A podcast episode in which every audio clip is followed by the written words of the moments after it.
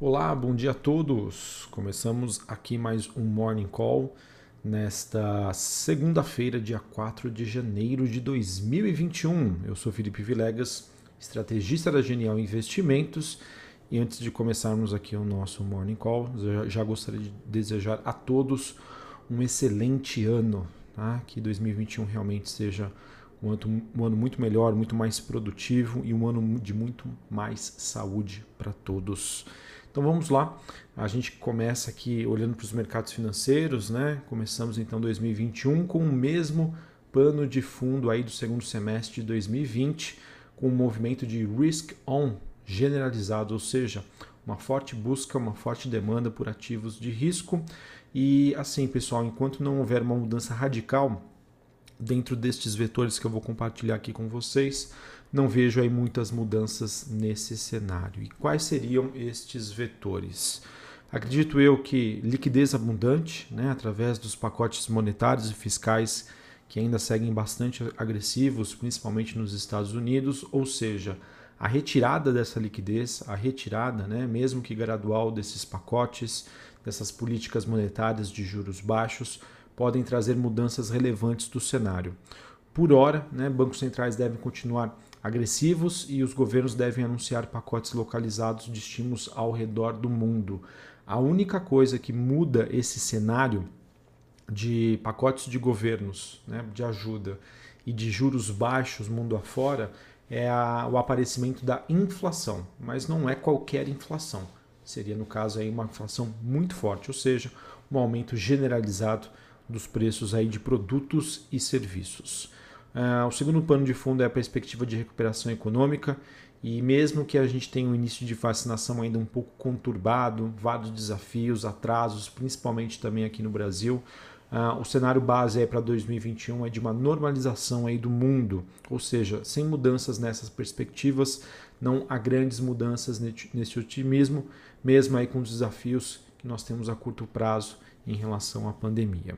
E o terceiro e último fator né, vetor que seria o preço, né, o valuation, a posição técnica dos ativos. Isso já era um tema que me incomodava um pouco no final do ano passado.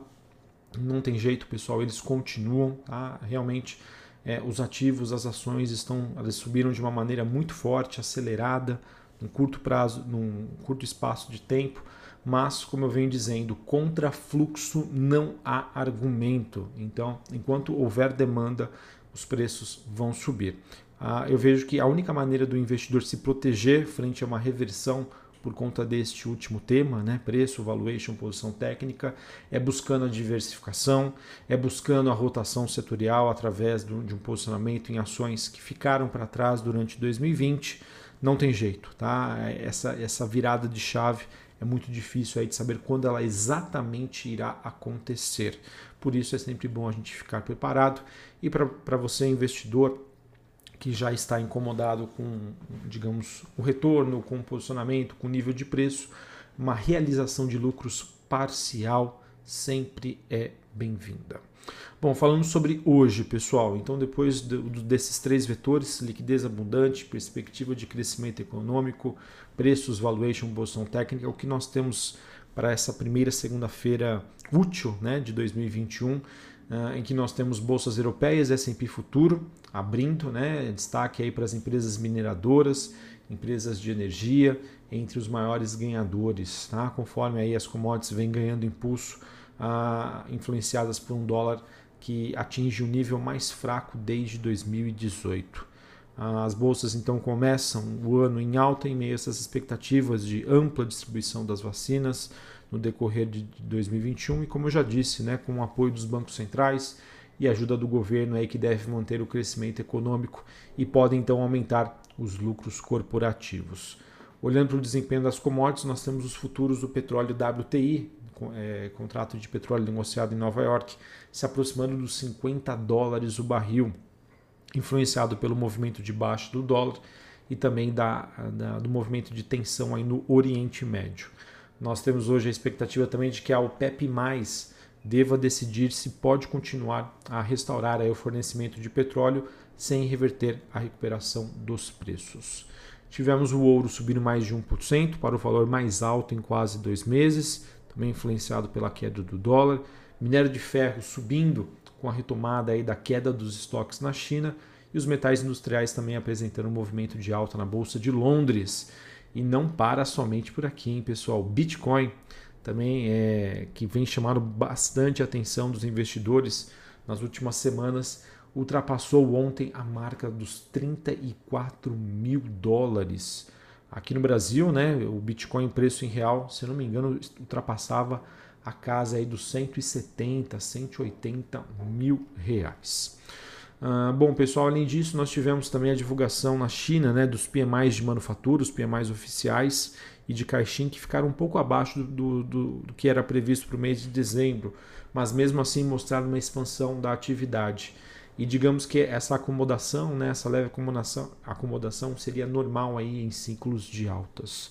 Uh, continuamos a viver então uma dicotomia entre as perspectivas de normalização da economia social com as vacinas, um curto prazo ainda bastante desafiador, onde vários países é, se encontram dificuldades para lidar com a pandemia, então isso pode é, fazer com que esses indicadores macro, macroeconômicos e de atividade eles sejam aí bastante voláteis. Na Europa, os PMIs oficiais no mês de dezembro mostraram uma poucas mudanças em relação às suas leituras preliminares. É, o cenário ainda é, de relativa estabilidade do crescimento, com alguma acomodação em relação à recuperação verificada aí nos meses de, em, entre né, os meses de maio e outubro. Olhando para a agenda do dia hoje, às 11h45, saem os dados do PMI lá dos Estados Unidos e ao meio-dia os gastos com construção civil. Aqui no Brasil, ah, pessoal, nós temos às 8 horas da manhã dados da inflação, medida pelo IPC. 8 e meia, pesquisa Focus, que contempla a expectativa aí dos principais economistas para taxa de juros, câmbio, dentre outros. E às 10 horas da manhã, o, o PMI aqui do Brasil. Também temos ao longo do dia vários dirigentes do Fed que devem aí é, fazer pronunciamentos. Na frente do coronavírus, nós temos as infecções globais subindo aí para mais de 85 milhões de casos, uh, depois que os, os, casos diários nos Estados Unidos dispararam para o recorde de quase 300 mil após o feriado de ano, de ano Novo. O Reino Unido que estaria prestes a dar as primeiras injeções aí da vacina da AstraZeneca e da Universidade de Oxford em uma corrida aí contra uma variante do coronavírus com a disseminação mais rápida e que acabou levando aí a bloqueios em grandes partes, em grande parte aí do Reino Unido. Bom, pessoal, aqui no Brasil, o foco deste ano então começa, né, deve ficar por conta, sem sombra de dúvida, é, olhando para as eleições da presidência da Câmara e do Senado, além da organização ou falta dela para um processo de vacinação mais amplo aqui no país.